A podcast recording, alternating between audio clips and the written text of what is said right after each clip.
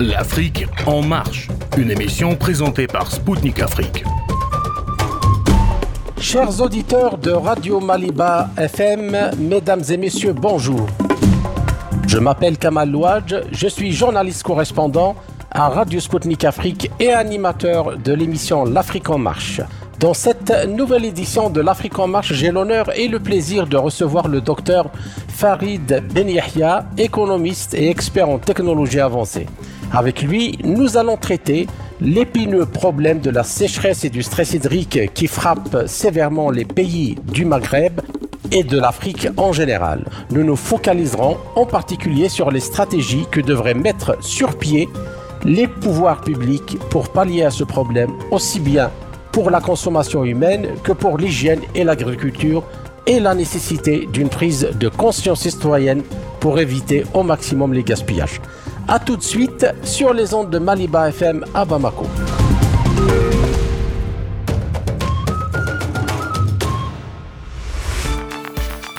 L'eau est l'élément fondamental de la vie. Le potable et l'assainissement sont indispensables à la vie et à la santé et essentiels à la dignité de tous les êtres humains. Et pourtant, 884 millions de personnes dans le monde n'ont pas accès à des sources d'eau, de boissons de qualité et 2,5 milliards de personnes à des installations d'assainissement performantes selon les statistiques de l'ONU.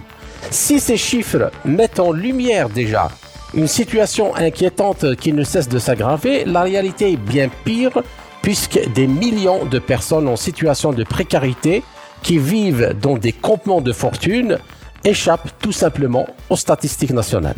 La crise actuelle de l'eau et de l'assainissement trouve son origine dans la pauvreté, l'inégalité et des rapports de force inéquitables et elle est aggravée par des problèmes sociaux et environnementaux comme l'accélération de l'urbanisation, les changements climatiques ainsi que l'accroissement de la pollution et l'appauvrissement des ressources en eau.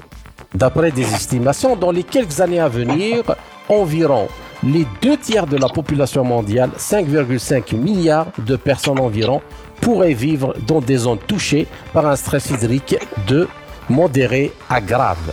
L'Afrique est le continent qui subit le plus les effets du changement climatique. En effet, selon l'ONU, d'ici 2030, entre 75 et 250 millions d'Africains vivront dans des pays où le stress hydrique sera important.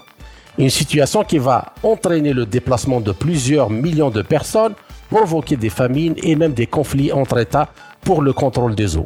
À ce titre, les rapports du Conseil mondial de l'eau estiment que l'Afrique aura besoin annuellement de 20 milliards de dollars à l'horizon 2030 pour faire face à la crise de l'eau qui se dessine. Le Maghreb est la région la plus affectée par les phénomènes de sécheresse et de stress hydrique. En Algérie, par exemple, les pénuries d'eau sont devenues structurelles, poussant les autorités à rationner l'eau dans plusieurs wilayas depuis plusieurs semaines déjà. Dans tous les pays de la région, les nappes souterraines sont surexploitées et les barrages sont presque à sec, incapables de satisfaire les besoins en eau des populations à cause des besoins en eau pour l'irrigation et l'urbanisation galopante. Toutefois, la pénurie d'eau est également aggravée par les comportements humains, les coutumes et les institutions sociales ainsi que les politiques publiques. Une grande partie de ce qui passe pour des pénuries est la conséquence d'une mauvaise gestion des ressources hydriques par les pouvoirs publics. Selon l'OMS, entre 50 et 100 litres d'eau par personne et par jour sont nécessaires pour répondre aux besoins les plus fondamentaux et limiter les préoccupations d'ordre sanitaire. L'accès à une quantité de 20 à 25 litres d'eau par personne et par jour représente un niveau minimum, mais il est insuffisant pour répondre aux besoins fondamentaux en matière d'hygiène et de consommation, ce qui suscite des préoccupations sur le plan sanitaire. Ainsi, où en est la situation actuellement en Maghreb et en Afrique? Et quelles sont les solutions qui sont mises en œuvre pour faire face à cette situation qui ne cesse de s'aggraver? Réponse dans quelques instants avec mon invité, le docteur Farid Ben économiste et expert en technologie avancée. Farid Ben bonjour et merci de nous avoir accordé cet entretien. Bonjour à vous et à nos chers auditeurs. Merci en beaucoup. Afrique et en Russie. Tout le plaisir est pour nous. Bien. Alors la première question, l'eau est certainement euh, essentielle à la vie, mais elle joue également un rôle fondamental dans la sécurité alimentaire, la génération de revenus et la protection de l'environnement. Et face à cette crise, la communauté internationale est de plus en plus consciente que l'accès à l'eau potable et à l'assainissement doit s'inscrire dans un cadre intégrant les droits même de l'homme vu, euh, c'est-à-dire les sécheresses qui se développent un peu partout. Alors, où en est la situation actuellement dans les pays maghrébins et en Afrique? Et alors que ces pays connaissent une importante hausse démographique annuelle, où en sont les stocks en eau potable dans les barrages et nappes euh, souterraines Euh, Bismillah rahim la première des choses lorsqu'on parle sur le problème, je dirais, hydrique dans le monde euh, et, en particulier en Afrique et l'Afrique du Nord, les pays du Maghreb, il y a l'aspect technologique. Euh, C'est un aspect qui est présent en amont et en aval. Ça, c'est connu et même c'est connu par la Banque mondiale et par les institutions internationales. Il y a la contrainte technologique euh, qui rend la, complication, je dirais, de l'application de solutions euh, quasiment impossible dans certains pays. Et il ne faut pas omettre une chose que les pays du Maghreb souffrent d'une manière très euh, dans le manque, je dirais, euh, de l'eau. Euh, euh, bien sûr, il y a une disparité entre l'Algérie, le Maroc, la Tunisie, la Libye et aussi la Mauritanie. Mais je vais dire que le, problème qui se pose actuellement, plus ou moins le Maroc actuellement on a constaté que les, années précédentes, en moyenne d'eau en surface disponible pour le Maroc, dans les années 90 jusqu'au début des années 2000, était euh, équivalente à 20 milliards de mètres cubes, alors qu'en Algérie, elle n'était que de 8 milliards de mètres cubes. C'est un problème alors qu'en Tunisie, c'est un milliard et en Libye, presque c'est la sécheresse. Euh, en Mauritanie, on n'a pas réellement de statistiques réelles, mais on constate qu'il y a un problème sérieux. Et la quantité moyenne d'eau disponible, c'est-à-dire c'est 10 milliards pour l'Algérie, c'est 35 milliards de 25 milliards pardon pour le Maroc, 1,8 pour la, le- le- la Libye et, et 3 presque à 4 milliards, 3,3 jusqu'à 4 milliards de mètres cubes euh, pour, pour le, le, le, le- le- la Tunisie. Donc il y a la rareté, il y a les dépenses qui sont euh, de plus en plus élevées donc euh, de l'eau, il y a euh, les besoins municipaux donc industriels et, agricoles. euh, la contrainte aussi que j'ai citée, que j'ai évoquée, donc la contrainte technologique. Qu'est-ce que vous voulez dire, technique, Beniglia, par la contrainte technologique? Est-ce que vous pouvez Il y a expliquer un peu de sang. Non, non, non. Dit, je disais que, est-ce que vous pouvez nous expliquer qu'est-ce que vous voulez dire par la contrainte technologique? La contrainte technologique, c'est que euh, euh, en Afrique, il faut pas omettre que les pays du Maghreb, même les pays africains, ne disposent pas d'une très haute technologie. C'est-à-dire, même si on constate avoir des statistiques, les constructions des barrages, euh, la plupart des équipements, c'est des équipements qu'on a ramenés de l'étranger. Ça, c'est le premier point. La plupart des études qu'on a fait, c'est à partir des études donc étrangères, à l'exception de quelques barrages, c'est-à-dire ou de la tenue collinaire qui sont pas vraiment importants. Euh, le dessalement d'eau de mer aussi, c'est une technologie qu'on importe de l'étranger. On n'a pas utilisé aussi les techniques, je dirais, euh, de récupération de l'eau à travers les villes, à l'instar de l'Italie, de certains pays européens, de recyclage de l'eau. Euh, tout ça, donc il y, a- il y a un retard technologique, il y a une contrainte technologique. Et même lorsqu'on importe, le coût de revient, euh, je dirais, du, du- mètre cube d'eau va venir- devenir plus cher et, la vente, sa vente, elle est subventionnée par l'État. On, on connaît tout ça, ça c'est pour l'Algérie. Les, autres pays aussi, donc ils ont cette contrainte technologique et, et, et, l'utilisation, je dirais, un peu, euh, c'est comme l'énergie. Il y a des entreprises énergivores, il y a des entreprises qui, qui consomment beaucoup d'eau, etc. Est-ce qu'on a choisi les bonnes technologies? Euh, Dans le domaine agricole, on a parlé, ça fait des années, sur euh, le goutte à goutte, la, le, smart farm, etc. Cette technologie, je dirais, l'agriculture à étage, ou à l'instar des Américains qui ont pu réussir avec des Espagnols euh, sur un hectare euh, qui vous donne euh, une, production équivalente à 390 hectares. C'est-à-dire si vous avez des agrumes ou vous avez par exemple, je ne sais pas, de, la pomme de terre ou, ou autre chose, donc la, la production est équivalente à 390 hectares, c'est-à-dire le goutte à goutte avec des néants une, crée un, climat, je dirais, euh, adéquat. C'est des calculs qu'on fait en termes agricoles. Et toute cette agriculture-là, elle n'est pas encore, euh, je dirais, présente dans ces pays-là. on y reviendra. C'est clair. C'est clair, on y reviendra. Alors, je vous laisse continuer votre raisonnement euh, que vous avez commencé. Donc, à partir de là, donc je dirais qu'il y, y, a un problème. La rareté existe dans ces pays-là il y a, euh, je dirais, une pluviométrie. Si je prends le cas de l'Algérie, la pluviométrie au niveau de l'Est, elle est plus importante que le centre, au centre, elle est plus importante que l'Ouest.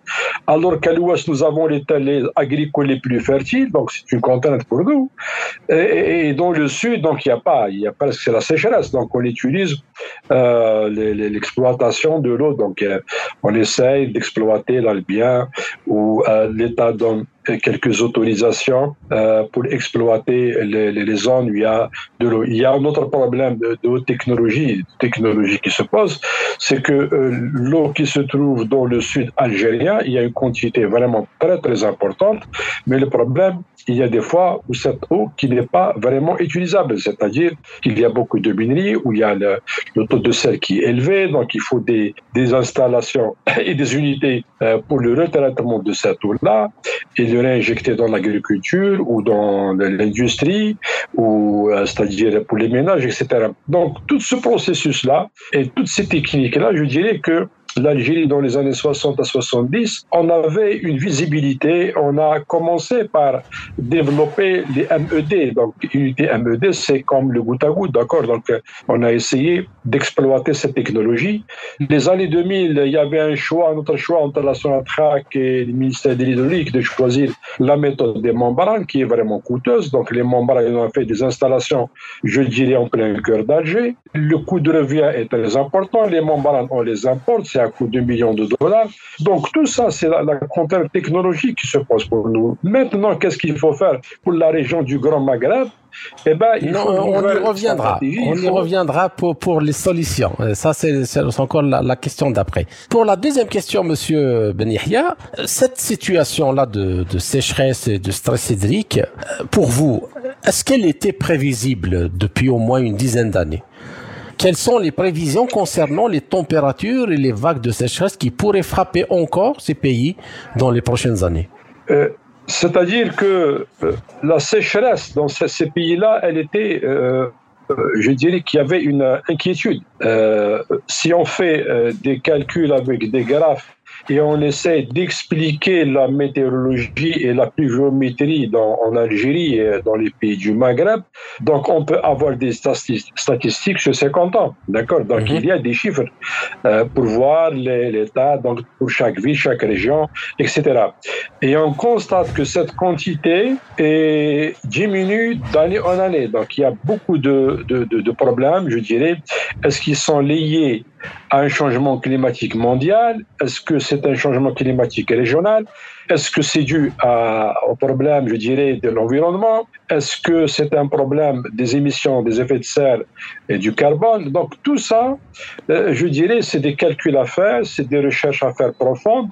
On ne peut pas euh, dire que nous avons euh, un problème dû à uniquement un point bien précis, mais je pense que c'est un facteur de problème et c'est une mutation de problème. Parce que la sécheresse, cette région-là a connu des tempêtes de elle a connu des sécheresses, elle a connu une pluviométrie, donc c'est une météo qui est instable dans la région.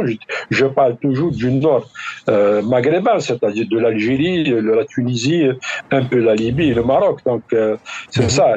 Par contre, le Sud, euh, le Sud, il y a chaque 3, 4, 5 années, une dizaine d'années, des, peut-être des pluviométries plus importantes, des, des, des, rivières euh, qui surgissent comme ça euh, depuis plusieurs années. Et, et, si on prend le satellite, euh, les satellites américains qui ont, euh, ou les satellites européens, même russes, etc., qui ont essayé de, de voir à peu près la topographie de la région du Grand Sud, on a constaté qu'il y avait beaucoup de rivières au niveau du Grand Sud algérien, d'accord? Et même si je prends par exemple l'exemple de de, de Salah, il y a une nappe d'eau qui est très importante. il y a actuellement, les, gens des autochtones de la région vous disent qu'il y a ici un port, un port qui a été construit, ça fait des milliers d'années. Ça veut dire que cette région-là, donc, était, il y avait des fleuves très importants. Donc, c'est une, c'est un changement climatique très important. Est-ce qu'on va revenir à une nouvelle mutation, c'est-à-dire climatologique, que le, le Sahara va devenir euh, je dirais, euh, vert euh, à les investissements, à travers le changement climatique, ou est-ce que ce sont uniquement des hypothèses qui, qui, sont là? Mais, mais, mais, le problème qui se pose actuellement pour nous, c'est que la population augmente, c'est-à-dire que nous étions au niveau du, des pays du Maghreb, donc à peu près 30 à 35 millions, donc entre les cinq États du Maghreb. Actuellement, on dépasse peut-être, on avoisine à peu près les 100 millions d'habitants, et même on peut être plus que ça d'ici 2050. La quantité d'eau, si je prends le cas de l'Algérie, euh, à l'indépendance du pays arabé, donc euh, on était en or presque 1000 mètres cubes, euh, 1000 euh, litres jour pour chaque citoyen. Et ça commence à diminuer les années 60, fin des années 60, 70. Donc on était à 700, 800, 600, etc. Et donc la quantité diminue à ce jour. Donc on est, on avoisine à peu près les 300 litres ou 280 litres par jour donc pour, pour cette région-là. Donc c'est average, c'est roughly, comme disent les Anglais. Mhm. Mais on n'a pas aussi de statistiques euh, réelles parce qu'il y a aussi euh, les, fuites de l'eau, d'accord? Donc il y a une, une, les eaux qui sont exploitées à travers les, les barrages, etc. Il y a une déperdition qui avoisine certains experts, disons, à 35 et 40 Donc ça veut dire qu'il y a une quantité très très importante qu'on perd chaque année. Euh, donc on exploite uniquement 60 Donc ça veut dire qu'il y aura des installations. Et toujours, je reviens à l'aspect technologique, comment détecter ces fuites d'eau-là, euh, comment parvenir à les réparer d'une manière euh, susceptible à, à stopper euh, cette, fuite en utilisant des technologies avancées avec des infrarouges, donc d'injecter des produits pour souder les gens sans euh, essayer, je dirais, de mettre un grand chantier qui est coûteux, qui va euh, peut-être dans certaines régions créer, je dirais, un désordre donc, et un problème de circulation, etc. Le, le, problème reste posé actuellement, c'est-à-dire il faut faire un état des lieux un état des lieux avec des statistiques réelles, avec une segmentation des régions, c'est-à-dire qu'est-ce que j'utilise comme eau euh, pour les ménages, pour les, maisons, qu'est-ce que j'utilise d'eau pour l'agriculture, pour l'industrie, euh, est-ce que je récupère euh, une quantité ou pas, quelle est la déperdition donc de mon eau donc, en mer, c'est-à-dire toutes ces toutes ces statistiques-là vont nous permettre de nous donner une visibilité réelle euh, sur les besoins. Autre point qui est très important, l'Algérie dispose actuellement de, de l'Albien, donc euh, on parle de, de, quantité très très importante, donc entre Salah et, et Adrar et dans la région, donc dans les frontières libyennes. Euh, on a vu le, le, le, le al-Qaddafi, donc qui a exploité euh, la rivière géante, donc euh, euh, avec la, Corée du Sud, qui a coûté, je pense, plus de 20 milliards de dollars ou quelque chose comme ça. Et, il a fait quelque chose de bien. L'Algérie, en principe, avec l'eau qui existe actuellement, aussi, il va nous suffire pour plus de 400 ans. D'accord? Donc, mhm. c'est une quantité très importante et pas uniquement pour l'Algérie. Je pense qu'avec cette quantité d'eau-là, on peut sécuriser et l'Algérie une partie des pays du Sahel et les pays du Maghreb. Donc, on peut développer l'agriculture, le goutte à goutte. On essaiera aussi de trouver des solutions pour le stockage. Bien, alors la troisième question, Monsieur Benihia. Euh, vous avez, on a... L'âge de l'eau, du cyclage de l'eau. Euh, l'agriculture a beaucoup d'eau. Il, y a beaucoup de, de, de, de stratégies à mettre en œuvre. D'accord. Alors, euh, la troisième question. Euh, en plus de l'irrégularité des précipitations, la recrudescence des périodes de sécheresse et les euh, pressions socio-économiques accrues, il y a également la désertification et la sécheresse qui représentent un risque majeur en Afrique du Nord, intrinsèquement lié justement au risque hydrique. Donc euh, l'avancée du désert devient un énorme problème. Alors quelle est l'ampleur de ce phénomène actuellement et quelles sont les stratégies de prévention mises ou qui devraient être mises en place? La désertification, je dirais que c'était un problème qui ne date pas d'aujourd'hui. Donc euh, à l'époque coloniale, on a essayé, je dirais, de trouver des solutions. il doit à ce problème et il y a l'indépendance euh, à l'époque de Faouri Boumediene, on a pu euh, mettre euh, en place le barrage vert. Mhm. C'est-à-dire pour stopper la désertification. Ça a donné un résultat bon, plus ou moins acceptable, mais je pense que le barrage vert à lui seul ne peut pas régler le problème de désertification. Pourquoi? Parce qu'il y a, y a le problème, je dirais, de, des vents qui sont des tempêtes de sable. Euh, même on a trouvé en Europe qu'il y avait euh, la neige avec du sable rouge. Donc, euh, euh c'est un problème qui peut migrer entre l'Afrique du Nord et vers l'Europe. Donc, le problème ne se pose pas comme ça. Qu'est-ce qu'il y a lieu de faire? Bon, il faut développer l'agriculture, l'aspect agricole, créer je dirais peut-être euh, une rivière artificielle.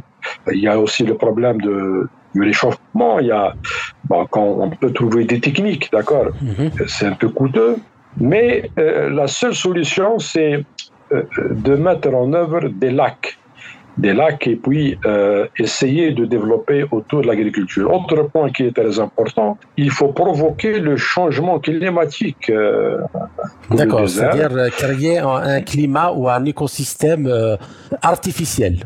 Artificiel de telle façon qu'il soit... Mhm. C'est ça, oui. C'est-à-dire que nous allons provoquer un système climatique, je dirais, qui, qui est un peu où l'aspect technologique est très important. Euh, j'ai évoqué avec vous, euh, sur, avec Sputnik, sur une nouvelle visibilité pour l'Algérie euh, concernant ce problème, et pour l'Afrique du Nord, et même pour les pays du Sahel aussi, parce que mhm. toute cette région-là, il ne faut pas en mettre jusqu'au Nigeria, c'est 800 millions d'habitants. D'accord? Donc, il y, a, des menaces, je dirais, sérieuses sur la sécheresse et sur l'agriculture et sur la migration donc, des personnes. Le, problème qui va se poser pour nous, quel choix stratégique à prendre en œuvre avec les grands experts algériens et même pourquoi pas faire participer euh, des bureaux d'études étrangers pour essayer de pallier, d'endiguer certains problèmes. La situation qui se trouve actuellement, c'est que nous avons des richesses en Algérie en sous-sol, c'est-à-dire de l'eau. Nous avons 1600 km euh, de côte. Et nous avons aussi de l'eau donc, euh, je dirais dans des régions qui sont très importantes. Donc, souterrain, notamment la région de la Kabylie, il y a des réservoirs d'eau qui sont très importants. La pluviométrie aussi au niveau de Giroud, on peut construire une vingtaine, une trentaine de barrages par rapport à la pluviométrie. Donc, il n'y a pas une politique qui est claire dans cette région et ces régions-là peuvent donner, euh, je dirais, euh, avec l'installation d'une canalisation smart, donc de distribuer cette eau vers les autres barrages ou d'autres retenues collinaires ou faire des stockages d'eau euh, dans des bassins importants. Euh, tout, tout, ça, il faut l'étudier avec le coût, etc.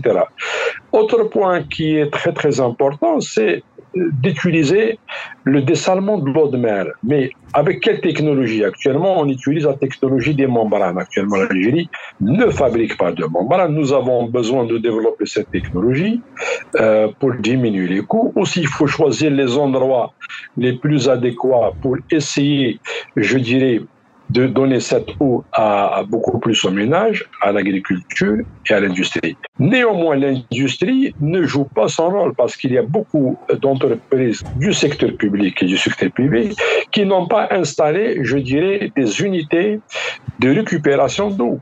Et même au niveau communal, si je trouve les c'est-à-dire que si on fait des recherches au niveau des communes à Alger ou à Oran ou à, à je cite ça des exemples, ou à Ouargla, le sud, etc., on trouve le problème, le même problème, c'est-à-dire que les entreprises, lorsqu'ils ont un cahier de charge pour les, leur unité, il n'y a pas une contrainte pour les, les forcer à mettre des unités de récupération, à l'exception de quelques-unes. Bien sûr, ça existe quelques-unes, mais c'est insuffisant par rapport au taux d'eau qui est, hmm. je dirais, jeté chaque année dans. C'est-à-dire qu'actuellement, il n'y a pas eu de politique, justement, euh, de récupération des eaux euh, usées euh, et faire en sorte qu'elles soient. C'est-à-dire que la quantité oui, la quantité, c'est une quantité importante. On peut la réinjecter parce que c'est des milliards d'eau, mètres cubes d'eau, qu'on peut récupérer bien sûr, et les réinjecter une autre fois. Mhm. Donc ça peut nous permettre, notamment dans le domaine industriel, etc. Et ces technologies-là, qui sont là, je dirais, il faut estimer les capacités de, il faut estimer les capacités euh, de récupération d'eau en Algérie. Euh, et pas uniquement en Algérie, dans, dans, tous les, autres pays. Est-ce que cette, cette, c'est justement cette politique est assez développée parce que c'est quand même euh, des quantités énormes qui sont jetées et qui ne sont pas récupérées? C'est-à-dire que le problème qui va se poser, c'est un problème, je dirais, d'éducation de l'eau. C'est-à-dire éduquer et former les gens sur l'eau, la consommation de l'eau. Il faut avoir une culture pour la population. Parce que euh, il faut savoir que l'eau est la source de la vie. Et si on n'a pas cette source, eh ben, la vie sera stoppée, arrêtée. Et cette culture-là, on doit l'introduire et éduquer toute la population, c'est-à-dire la population algérienne, la population tunisienne, libyenne, marocaine euh, et euh, mauritanienne, ainsi que, que les pays du Sahel et d'autres pays. Euh, parce que si on, on, essaye de, de, ne pas respecter certaines normes et, et, on va vers le gaspillage total de l'eau, ça c'est un problème. Mhm. Le deuxième problème, il faut que tout le monde prenne conscience, même pour le, que ce soit pour le secteur public ou privé, euh, de mettre la main dans la poche et que l'État doit les, les, contraindre. C'est-à-dire il faut qu'il y ait euh, des lois euh, qui devraient être appliquées dans ce domaine-là, qui exigent euh, de ces entreprises donc de récupérer de l'eau et de l'injecter, y compris pour le secteur, je dirais, des villes, donc la gestion de l'eau urbaine, et essayer de de donner une autre éducation, une formation pour nos agriculteurs, d'utiliser euh, le minimum d'eau pour avoir une bonne récolte. Mhm. C'est-à-dire que je ne suis pas obligé euh, de mettre des millions de mètres cubes d'eau pour avoir une, quantité d'eau, euh, je dirais, qui n'est pas vraiment renouvelable parce que il y a aussi efficiente pour éviter les gaspillages. Euh, renouvelables et d'autres euh, régions, d'autres bassins qui sont pas renouvelables. Euh, c'est ça. Mhm. Et il faut pas mettre un autre point qui est très important. si je parle de l'eau, ça veut dire l'eau qui est consommée en agriculture, et cette eau-là, avec la, les, euh, le changement climatique, on risque d'avoir de sérieux problèmes aussi. Donc la diminution de la pluviométrie. On voit même en Europe actuellement qu'il y a euh, une sécheresse qui, est constatée dans pas mal de pays européens. Euh, il y a aussi euh, le problème, je dirais, au niveau euh, du pôle Nord où il y a beaucoup de, de, de quantités d'eau, donc de, plutôt de glace qui sont actuellement en danger. Donc même ça, ça pourrait euh, apporter un préjudice à plusieurs pays qui seront menacés donc, de noyade.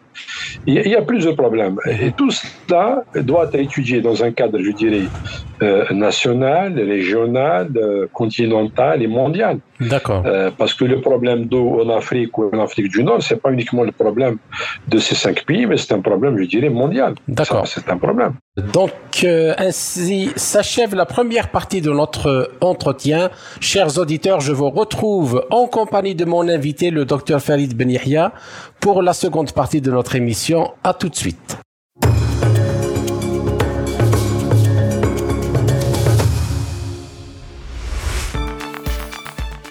Chers auditeurs, vous êtes toujours à l'écoute de Radio Maliba FM à Bamako. Je suis Kamal Louadj, animateur de l'émission L'Afrique en marche de Radio Sputnik Afrique.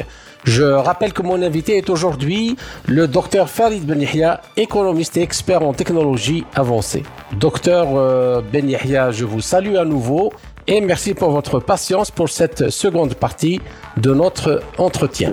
Alors, la première question, personne ni aucun groupe de population ne devrait être privé de l'accès à l'eau potable au motif qu'il ne peut se le permettre financièrement.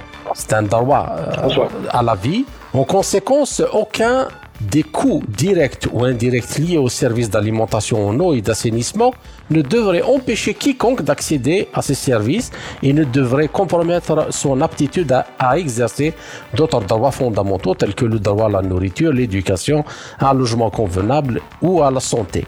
Aussi, afin de bâtir une industrie, une agriculture de plus en plus intégrée et productive, à même de subvenir aux besoins de tous, Que pourraient faire les gouvernements pour résoudre cette question vitale? Je pense que la seule chose, c'est de faire euh, le grand investissement. Parce que l'Algérie euh, et le Maroc, avec la Tunisie et la Libye, euh, nous n'avons pas un Nil, d'accord, ou le Forat. Hein. Lorsqu'on trouve, par exemple, le Nil, c'est neuf pays, d'accord, à mhm. travers donc la source donc en avant, c'est c'est une quantité de milliards de mètres cubes, d'accord, à partir de l'Éthiopie, du Rwanda, etc. Donc, il y a plusieurs pays qui ont bénéficié, euh, neuf pays. Donc, c'est une population qui dépasse les 350 à 400 millions d'habitants. Ça, c'est très mhm. important. Euh, et là, en, en, Maghreb, nous n'avons pas ça. Nous avons une disparité aussi en termes de pluviométrie, c'est-à-dire la quantité d'eau euh, dans certaines régions est de 200 mm par, par, par an. Donc, d'autres régions, c'est 500. Si on trouve d'autres régions à juger, par exemple, l'Atlas au Maroc, 1500 à 2000 millilitres. Donc il y a une disparité d'eau euh, dans la région, dans la pluviométrie. Et mhm. c'est pour cette raison-là qu'il faut faire des stratégies, bien sûr. Là où il y a beaucoup d'eau, donc euh, on peut construire des barrages, que ce soit au niveau de l'Atlas, au niveau du Gigel, au niveau de la Kabylie, etc. Une pluviométrie importante, on peut euh, exploiter ça. Et la solution, à, mon avis, c'est que les, les, cinq pays du Maghreb essaient de se concerter sur ce problème et, d'investir. L'investissement va coûter, euh, à mon avis, euh, pour 2030-2035 comme ça, un programme de 10 ans, euh, va nous coûter, c'est avec des taux d'actualisation, c'est entre 35 et 40 milliards de dollars. D'accord? Donc ça, c'est un investissement qui est très, très important. Avec cet investissement-là, donc de construire euh, des, transferts d'eau, donc euh, des, lignes, développer l'Albien, faire des stations de dessalement de mer, installer des réacteurs nucléaires dans les installations nucléaires de troisième et de quatrième génération pour booster l'énergie, donc pour essayer d'exploiter au maximum, euh, faire des systèmes de récupération d'eau, des transferts d'eau entre les régions importantes vers les autres régions qui sont moins dotées d'équipements, etc. Donc tout ça, c'est très important. Est-ce que le Maghreb, les pays du Maghreb ont les moyens d'avoir entre 35 et 40 milliards de dollars d'ici dizaine d'années Ça, c'est la question qui va se poser. Est-ce qu'ils vont vers l'emprunt international? Comment récupérer cet argent-là pour essayer de rembourser cette dette-là? Est-ce qu'il faut financer une partie des fonds propres ou euh, de, de, de c'est-à-dire faire des demandes d'un crédit international? Quel est le rôle donc, de la BAD, donc Banque africaine du développement, quel est le, rôle de l'Union africaine, de la Banque mondiale, du Fonds monétaire international, des, des, des, nouvelles institutions internationales, des banques internationales?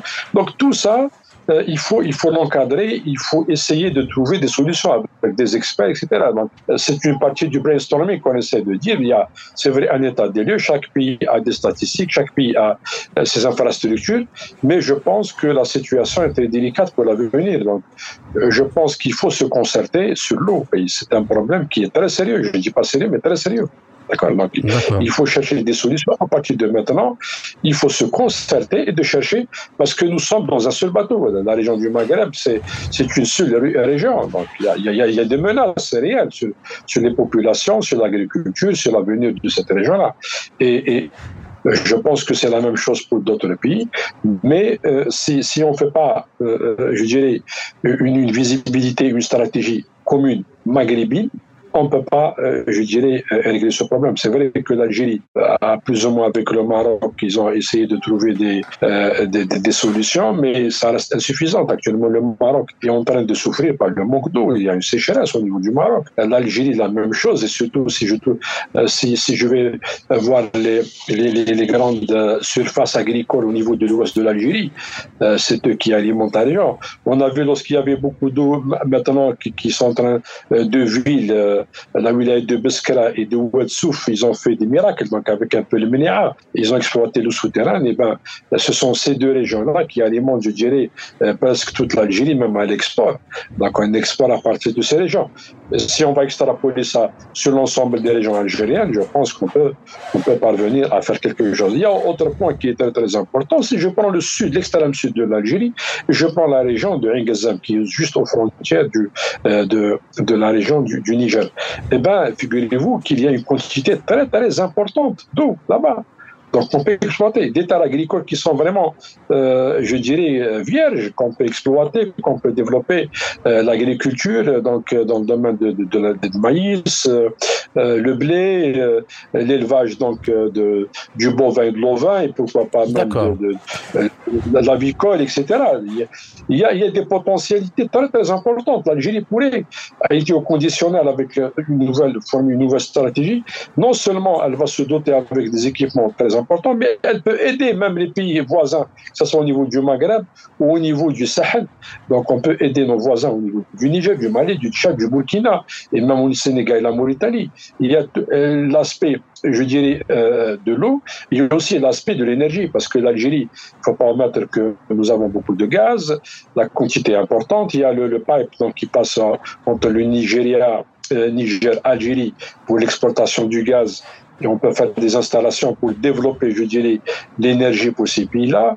On peut développer aussi l'énergie, je dirais, éolienne et, et, euh, euh, donc euh, solaire à partir des panneaux photovoltaïques. Il y a toute une stratégie à mettre en œuvre. Il y a un grand chantier qui attend la région du Maghreb avec le Sahel et la coopération internationale avec nos amis, je dirais, chinois, russes, même européens, d'autres américains. Mais, monsieur Ben vous avez évoqué, parce que l'eau qui existe actuellement actuellement, elle est surtout euh, géologique, c'est-à-dire elle n'est pas renouvelable. Si les, nappes phréatiques sont euh, euh, épuisées, c'est une eau, cette eau-là n'est pas renouvelable.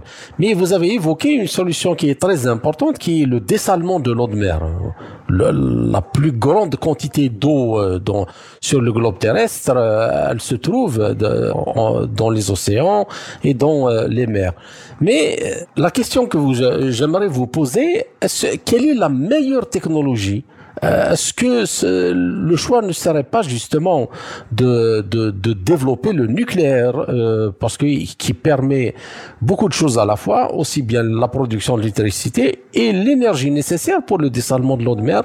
Et avoir euh, donc de l'eau et de l'électricité à, des coûts euh, pas très chers. C'est-à-dire que le, dessalement de l'eau, on peut pas faire l'économie de, de, ça, parce que même si on utilise, les, même par exemple pour l'Albien ou les autres nappes phréatiques, il faut quand même penser au, à la régénération de l'eau dans ces dans ces nappes. Et euh, le dessalement de l'eau de mer est très important dans ce cas-là. Qu'est-ce que vous en pensez? Bon, euh, vous avez posé une question pertinente. L'utilisation donc des centrales nucléaires donc euh, pour euh, développer l'exploration et l'exploitation de l'eau, ça c'est une bonne méthode. Mais est-ce qu'on peut utiliser un fusil contre, je dirais, une mouche ou, une fourmi D'accord? Quand j'installe des centrales nucléaires, c'est pour développer des quantités d'eau très très importantes. Absolument. Pas pour des petites quantités. Et pour ça, c'est dans le cadre où je développe mon albien. Euh, l'albien, pour certains experts, disent que c'est une quantité d'eau qui dépasse les 400 ans, mais plus. Est-ce que c'est une eau qui est renouvelable ou pas? Il y a une différence. Une, euh, certains euh, experts en hydraulique disent qu'elle n'est pas renouvelable et d'autres disent que si. Donc il y a peut-être des couloirs de renouvellement. On ne connaît pas ça. Donc il faut mettre, je dirais, des études plus poussées et des études sérieuses. Même pour moi, 400 ans, c'est très important. 400 ans, c'est mhm. c'est 4 siècles. Le deuxième point, vous avez évoqué un point qui est très important, c'est la quantité de l'eau. Donc si je prends la Méditerranée, elle ne représente que 1% de l'eau qui existe à travers les océans. Mhm. C'est une quantité, c'est une mer importante, mais euh, l'eau à travers le monde, je, dirais que c'est une quantité qui de, des milliards et des milliards donc de, de, de milliards de, mètres cubes. Et, et, la quantité actuellement dont on a besoin en Algérie par rapport à la population, c'est de 1000, 1000 litres par, ou 1200 litres par, par, par habitant. Donc il faut multiplier ce chiffre-là par l'ensemble de la population, voir aussi euh, euh, l'industrie, les besoins en industrie en agriculture. Et on a les besoins, c'est des calculs à faire, c'est des calculs mathématiques. Et lorsqu'on a ces calculs, on, met, on fait des, des projections sur le développement, je dirais, euh, de la population, de l'industrie, de l'agriculture, et on essaye d'harmoniser tout ça et mettre le développement en synchronisation entre l'énergie, l'eau et le développement industriel.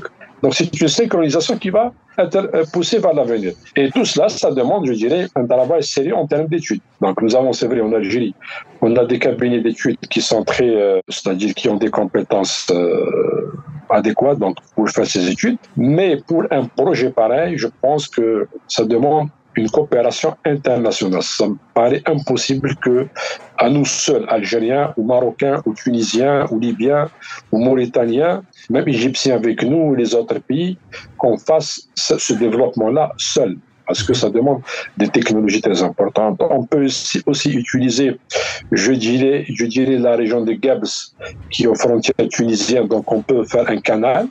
Un mhm. canal, c'est comme le canal de Suez, et c'est l'eau de mer qui va euh, euh, je dirais, euh, couler vers, la région du sud, donc jusqu'à Biscay, etc. Donc c'est un changement climatique. Est-ce qu'il va affecter, je dirais, l'agriculture au niveau pour une palmerie C'est une question qui reste à poser. D'accord mhm. Il y a beaucoup de solutions qu'on peut développer. La meilleure méthode pour moi, peut-être c'est un peu la méthode MED, c'est-à-dire c'est une méthode, c'est comme bouillir de l'eau et on essaye de, de prendre les gouttelettes. Donc c'est la méthode classique de nos grands-mères à l'échelle, bien sûr, euh, d'usine. Euh, c'est une méthode qui n'est pas euh, coûteuse, qu'on maîtrise parfaitement, mais on ne peut pas faire des grandes installations. Ça veut dire qu'on va créer plusieurs installations, mais l'avantage, c'est qu'on dépend pas directement de l'étranger à 100% le taux d'intégration peut être à 90, 95. Juste, juste, juste un, un, rappel pour nos auditeurs.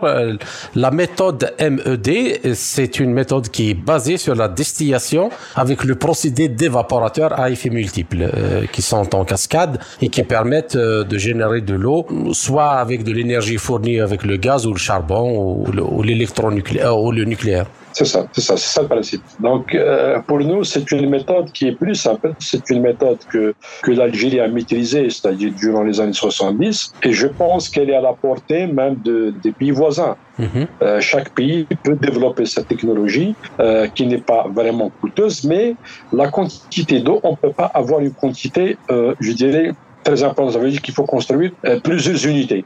Par contre, pour la méthode des membranes, c'est une méthode, euh, on utilise des membranes et la plupart des membranes, donc cette technologie est, réservée uniquement pour quelques pays dans le monde. C'est pas tout le monde qui fabrique ces membranes et on importe une quantité importante. Chaque deux, trois années, on est obligé de nouvelles ces membranes et le coût du mètre cube va nous venir, je dirais, plus cher.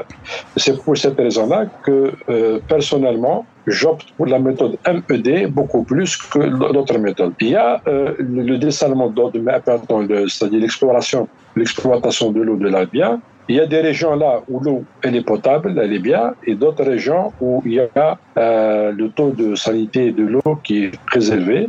On essaie d'utiliser des installations, bien sûr, pour la même méthode, je dirais, pour le dessalement de l'eau de mer et le réinjecter. Euh, Est-ce qu'il y a d'autres méthodes? Donc, c'est aux euh, chercheurs de développer d'autres méthodes.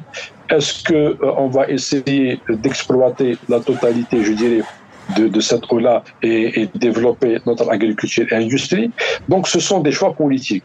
Euh, c'est vrai que le gouvernement algérien, euh, même le président de la République, a essayé de, de poser ce problème-là au Conseil du gouvernement, au Conseil des ministres, mais à ce jour, on n'a pas quelque chose de clair, une visibilité claire dans le domaine de l'hydraulique. Mhm.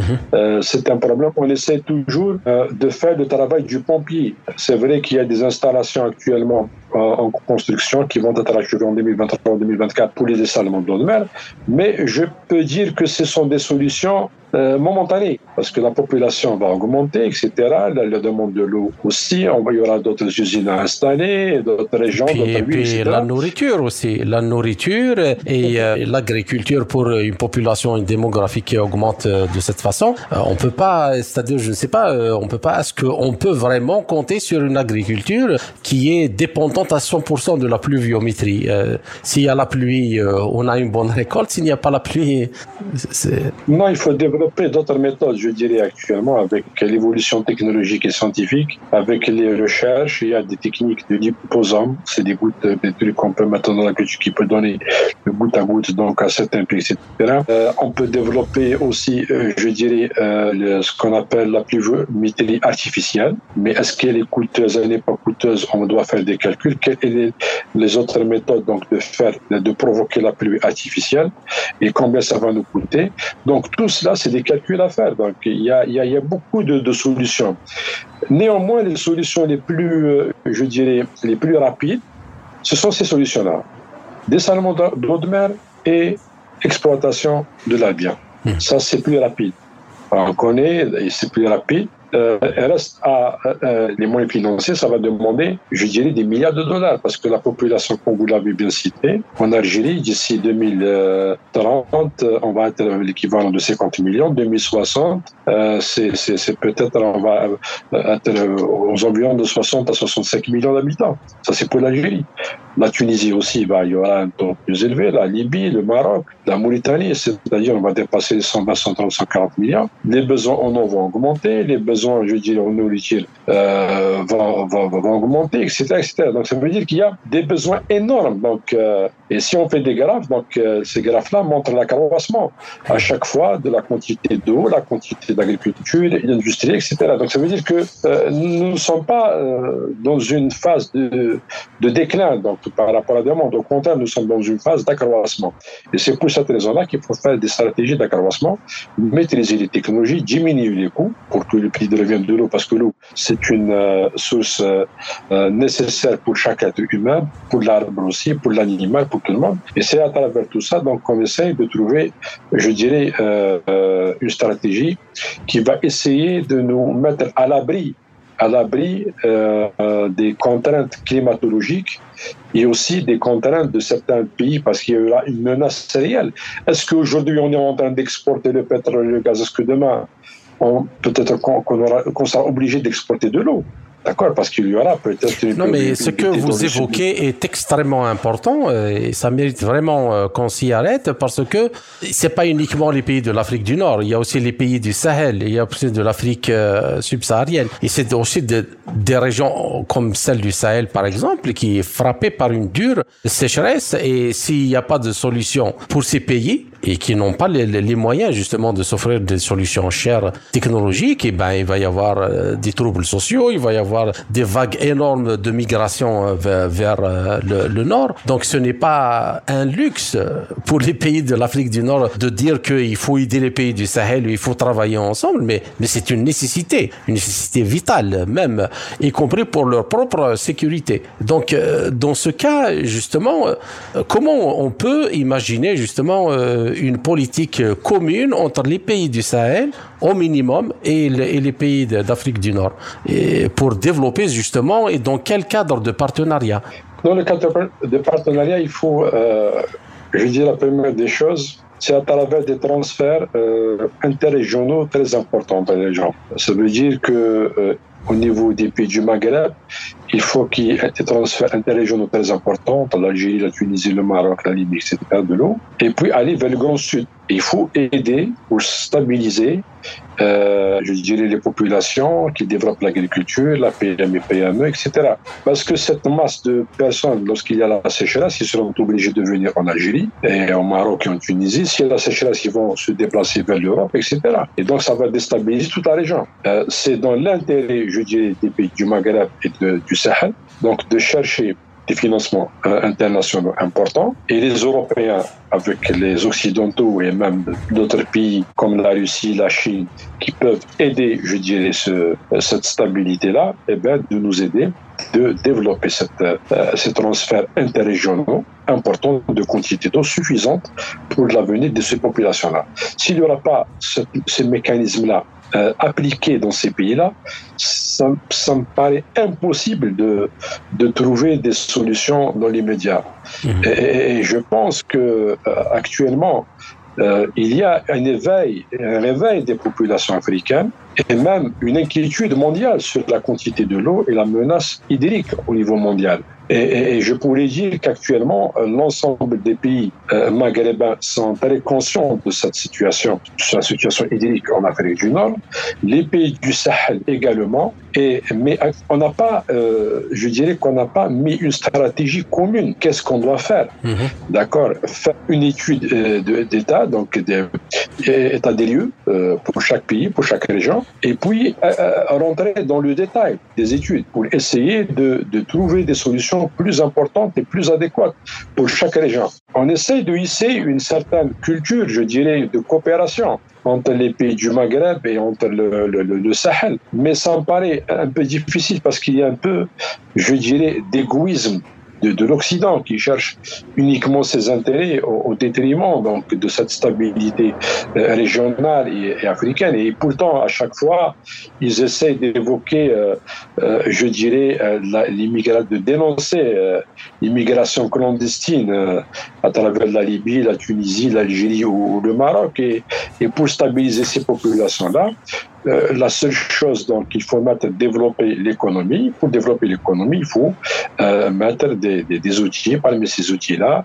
euh, développement technologique, de l'eau, de, l'énergie, développer l'agriculture, développer la PME PME, et ça va stabiliser ces, gens-là dans ces deux régions et permettre le développement, je dirais, nécessaire à, mettre un programme, je dirais, euh, nécessaires pour ces gens-là, pour leur permettre de, de trouver et de sortir de, euh, de, de, cette crise ou de ces menaces climatologiques, hydriques et je dirais euh, même euh, de terrorisme parce que euh, oui, mais le problème, il est complexe.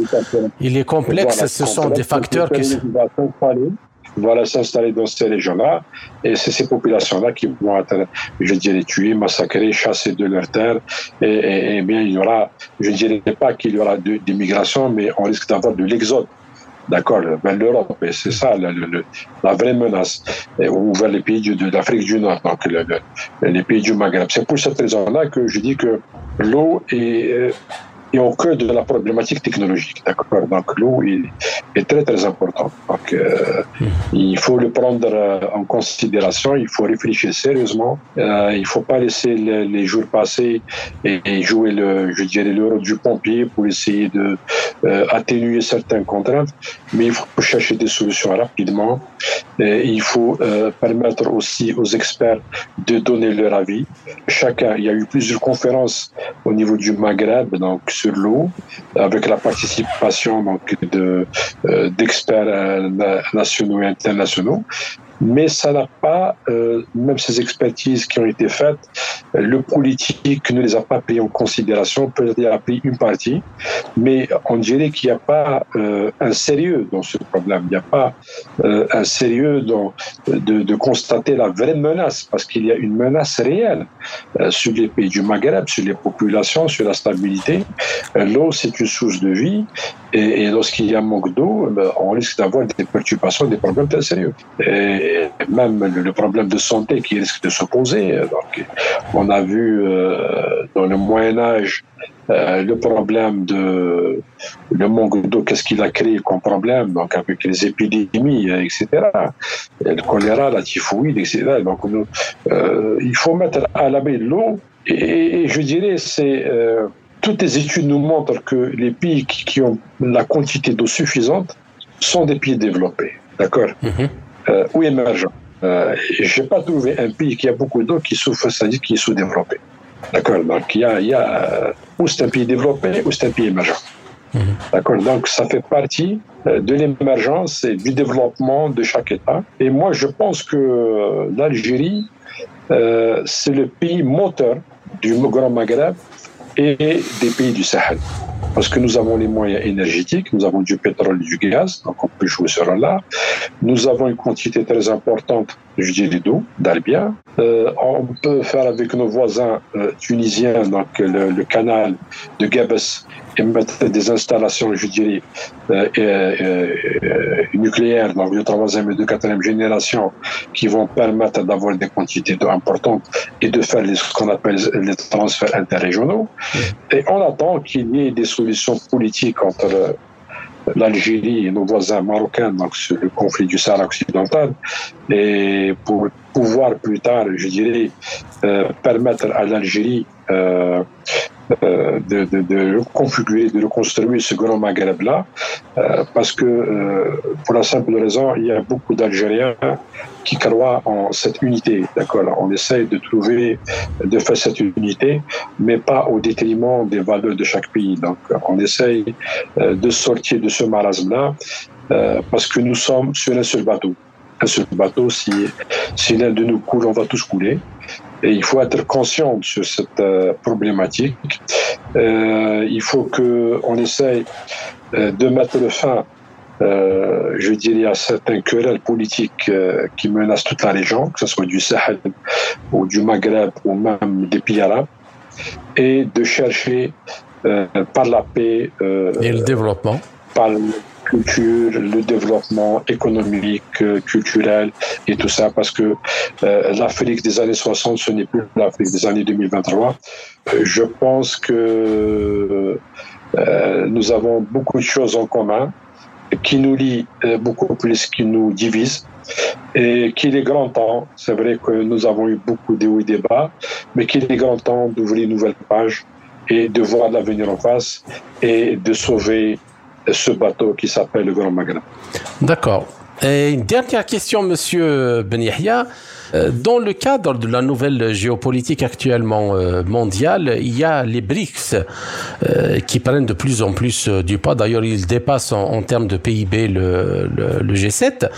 Euh, et actuellement, euh, il y a beaucoup de pays, dont les pays du Maghreb comme euh, l'Algérie et l'Égypte, qui souhaitent le rejoindre. Est-ce que vous pensez que dans ce cadre, comme il y a la Chine, la Russie et l'Inde qui ont des technologies nucléaires très avancées, est-ce que dans le cadre des BRICS, justement, on peut voir naître cette, coopération entre les pays du Maghreb et du Sahel? Et pourquoi pas que ce, cette coopération dans ce genre de projet soit justement la locomotive vers la paix et la résolution de tous les problèmes euh, euh, politiques euh, je pense que l'Algérie est très consciente sur ce point-là. Et, nous avons constaté que le politique algérien, et à leur tête, le président de la République, il a émis un aveu d'intégrer cette, cette, je ne dirais pas organisation, euh, mais euh, ce groupe, mhm. d'accord, ce groupe donc euh, qui est constitué, je dirais, de, de, la Russie, de la Chine, de l'Inde, du Brésil, de l'Afrique du Sud. L'Algérie, par rapport à sa position géostratégique et géopolitique au nord de, de l'Afrique du Nord, avec ses 2 300 000 et quelques kilomètres carrés, avec ses richesses, avec son histoire. Elle n'a pas de dette extérieure donc avec les Occidentaux, donc euh, le FMI et, la Banque mondiale ne peuvent pas euh, nous faire des injonctions sur cette imposition politique. Et eh bien l'Algérie veut intégrer ce groupe. Et il y a une demande, qui a été euh, présentée par euh, la présidence de la République par le ministre des Affaires étrangères pour intégrer cette, mhm. euh, ce groupe-là. Et, moi, je suis euh, certain, même on a, j'ai discuté avec des Chinois ici en Algérie, qui sont dans les entreprises donc, de réalisation, il y a d'autres qui sont de la politique, etc. Et nous avons discuté que, ils m'ont informé que la Chine pourrait, a été au conditionnel d'injecter jusqu'à 400 milliards de dollars pour l'Algérie, uniquement pour l'Algérie. Donc ça veut dire 400 milliards de dollars dans les infrastructures. Un projet pareil, donc c'est deux fois rien. Donc ça va nous permettre de réaliser, je dirais, les transferts interrégionaux entre toute la région du Maghreb, du Sahel, construire des centrales nucléaires, construire, je dirais, des stations de dessalement d'eau de mer, que ce soit, la méthode, que ce soit avec la méthode MED ou la méthode euh, membrane ou autre, donner de, de l'énergie au pays du Sahel, le, Niger, surtout le Mali, donc on essaye de développer tout ça. Peut-être on peut aller jusqu'au Tchad et jusqu'au Soudan parce qu'il ne faut pas mettre que dans l'histoire de l'Algérie, euh, les gens de Taman Rasset, de Ingazam, de Salah, de, de vous disent qu'on faisait du troc et, de, et, de, du commerce avec le Soudan. Mhm. Euh, les gens qui viennent du Soudan du Soudan. Donc c'était c'était la voie du commerce donc de cette région-là et, ben, on peut revenir sur ça. Et, et, ça va permettre aussi de, le développement de euh, de pas mal de choses. Donc, il y a, y, a, y a, pas mal de choses qu'on peut développer ensemble. Il y a, beaucoup de choses. D'accord. Ben, je vous remercie, Monsieur Ben Et chers auditeurs, notre entretien arrive à sa fin. Merci encore une fois pour euh, cette, euh, euh, ces informations et cette euh, vision assez riche euh, en, termes de, solutions aussi pour ce problème. J'espère que nous avons réussi à poser cette problématique de l'eau avec ses multiples facettes et indiquer les probables solutions. J'espère vous retrouver dans les quelques semaines à venir pour un autre entretien pour traiter d'un autre sujet. merci encore une fois et à très bientôt.